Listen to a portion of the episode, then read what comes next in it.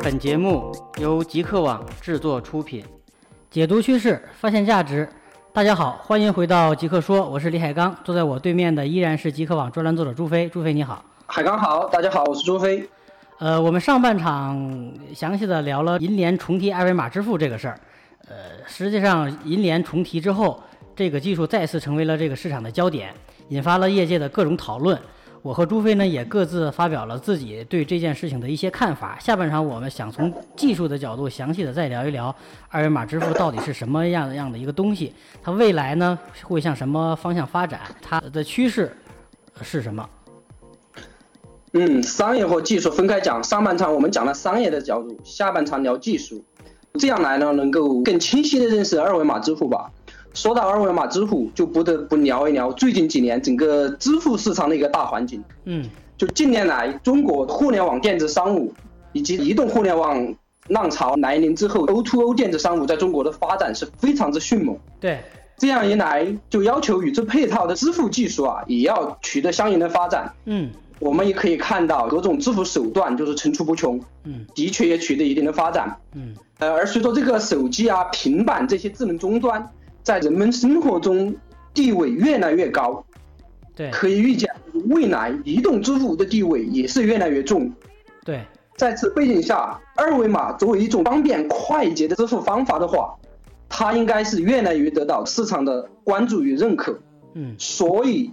阿里巴巴和腾讯这样的代表性的互联网公司抢先在法律尚不明朗的情况下，也要去抢先试水这一块市场，其实也是看得出这个趋势的。没错，像腾讯、阿里这种互联网公司，它抢占这个二维码支付这个市场，实际上是最早的，也是跟他们的一些业务的关联有关系。我们可以看到，这些互联网公司实际上是二维码支付最主要的推动者和实践者。银联和各大银行实际上从先后的角度呃来看，他们都是跟风的。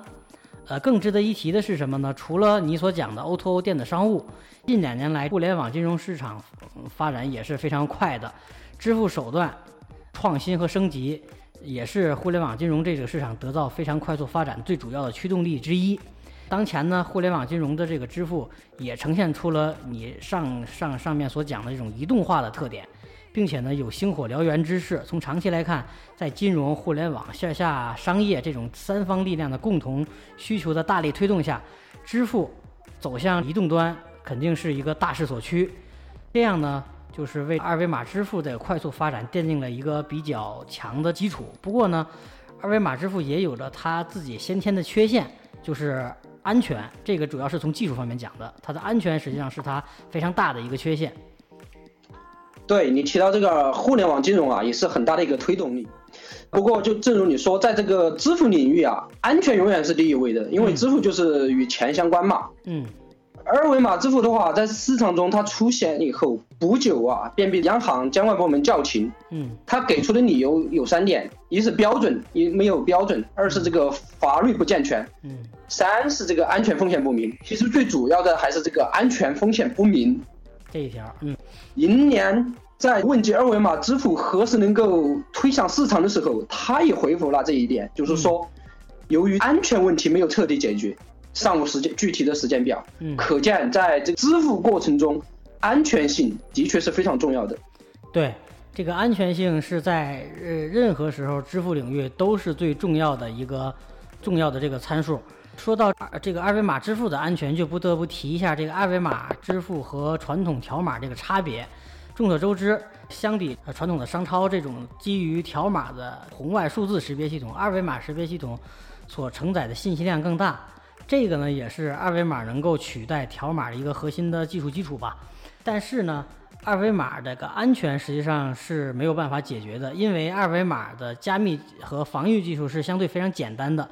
就算呃把现在所有的这个相关的参数都都这个呃呃提提一提，它的安全风险也是非常难难以做到大幅的改观，所以呢。二维码支付注定是一个过渡性的技术，它必然是昙花一现，因为它的安全这个问题是一个先天性的，并且是不可解的问题。因为它的这个加密防御技术只能做到这样，大幅呃升级改观是没有可能的。所以这一点呢，就决定了二维码支付只只不过是一个过渡性的技术。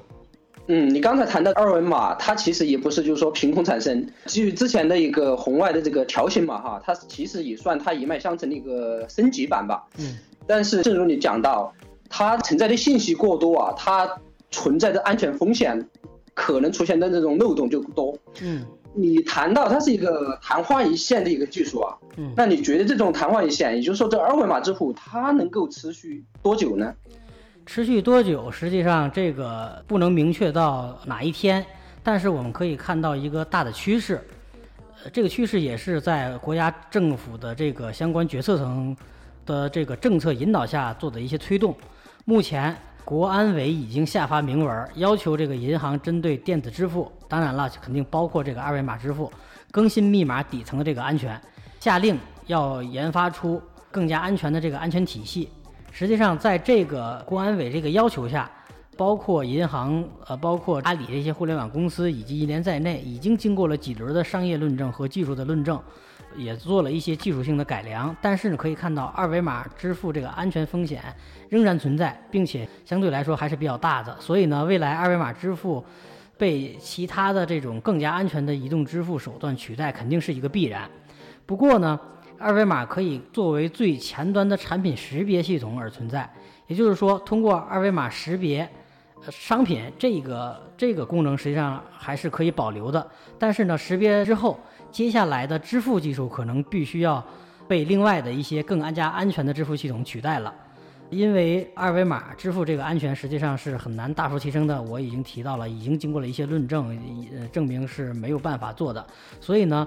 最终这个二维码可能会作为一个前端的这个产品识别层来存在，而识别之后，后续的一系列的这个呃支付的这些功能呢，由更加安全的系统来操作。那么这个更加安全的系统会对产品信息进行二次识别、认证、确认后，进入实际的支付阶段。总之吧，就是由于二维码在安全这个方面有这个先天的缺陷，注定了这个二维码支付实际上就是一个过渡性的技术。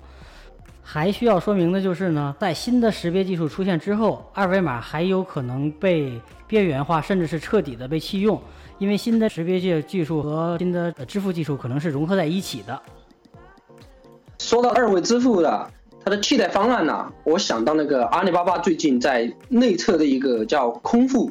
这也是一种就是说很酷很炫的一种支付方式，可能会成为二维码的一种替代形式吧。我呢也注意到了这个阿里巴巴的这个项目，极客网上呢也开了一个专栏的报道，有感兴趣的朋友可以去这个极客网上去看看。呃，相信很多的这朋友啊还没有听说过这个空腹，朱飞可以分享一下你的新的发现。好，我这边先分享一下，这个技术阿里巴巴是非常看重的一个技术，因为它非常酷。它的一个核心支付啊，是可以不用手机，不用穿戴在身上，它而是你身体的每一个部位啊，都是可以是一个银行卡，你可以就实现就是随时随地随心随意购物，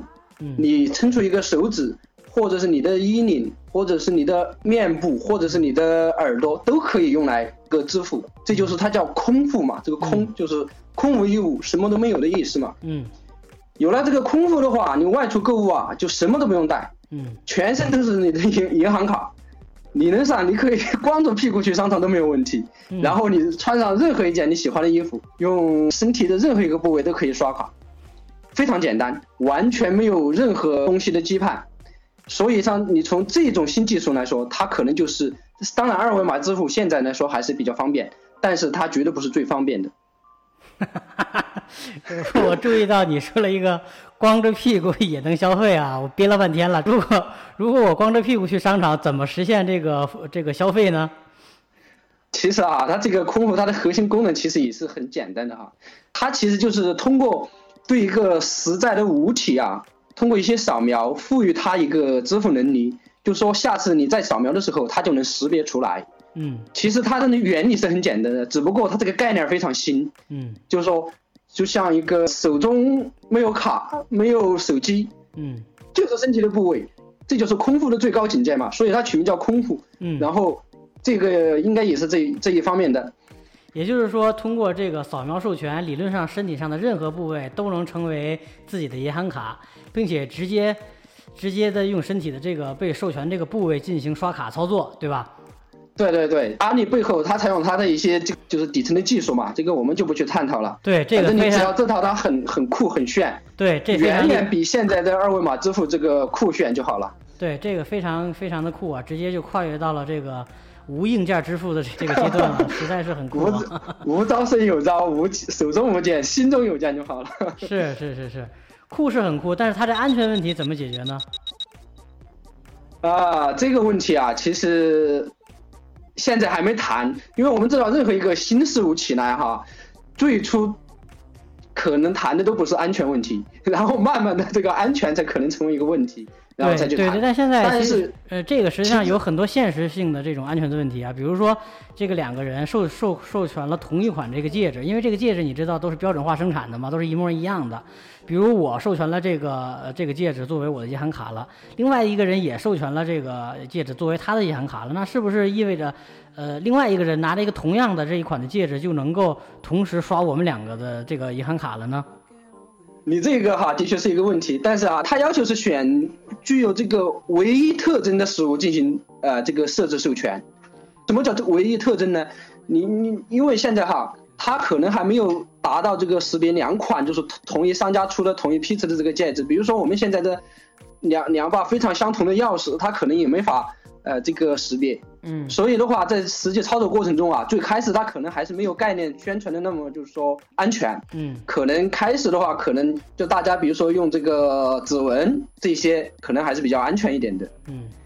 就像江湖上那些大恶人一样吧，就说他们用很很那个呃很牛叉的一些设备，嗯然后对 对我们全身都扫描，然后总有一处呃扫描对吧哈？对那这样的话，我们的钱是不是无形中就被他们个扣去了？对所以说这个的话，你要去深究下来，它也是有一些那个安全隐患在里面的。嗯当然了，这个是我们讲讲到的是未来的一种新兴的技术了，这个可能还需要多方去论证吧。但是就说出，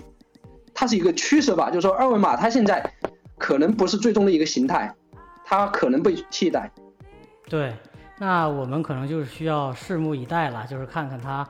呃，这个阿里巴巴这个空腹未来能够发展到什么，呃，什么程度。不管怎么说，实际上通过上面这个讨论，我们可以得出来的结论就是，不管是从技术上看，还是从商业上看，这个二维码支付呢，实际上都是一个阶段性的产物。不过，对于银联和很多的这种第三方支付机构来说呢，管好眼前事儿就够了，未来还太遥远啊，且且行且看吧。嗯没错没错，这个二维码支付就要且行且看，有很多问题的，边边走边看吧。谁知道未来现在这个互联网一两年就是一个另外一个形态，嗯。三五年之后谁都不知道什么情况嘛。嗯，是，呃，且行且看，且行也且珍惜吧。啊，在这样的小感叹中，我们这个节目也接近了尾声了。最后呢，想给大家再爆一个料。一位不愿意透露姓名这个银行人士表示，啊，日前央行正在筹划一个类似一卡通的项目，由央行主导，人民银行执行。该项目的宗旨其实是希望通过一些新的技术的升级，呃，把传统这个支付系统呃做一个大幅度的这种改良。新的这个一卡通呢可能会取代银行卡，并且呢以软件 APP 的形式存在于用户的手机当中。用户可以通过这个 APP 完成所有的识别、认证、转账、缴费、支付，甚至是包括理财、贷款等所有的个人金融业务。呃，如果这个项目得以实施，现在银联所做的二维码支付就，呃百分之百的可以说就没有用武之地了。所以呢，尽管现在属于这这个这个技术属于这个内测的阶段，但是国外已经有了成功的案例了，在中国落地可能是时间早晚的事儿。所以呢，这个二维码支付的这个未来的发展还是。呃，有很大的风险的。好了，不多说了啊，我们今天的这个内容就到这里。更多精彩的内容可以关注我们后续的内容，解读趋势，发现价值。感谢感谢收听极客说，我们下期再见。再见。更多精彩内容可登录极客网官方网站，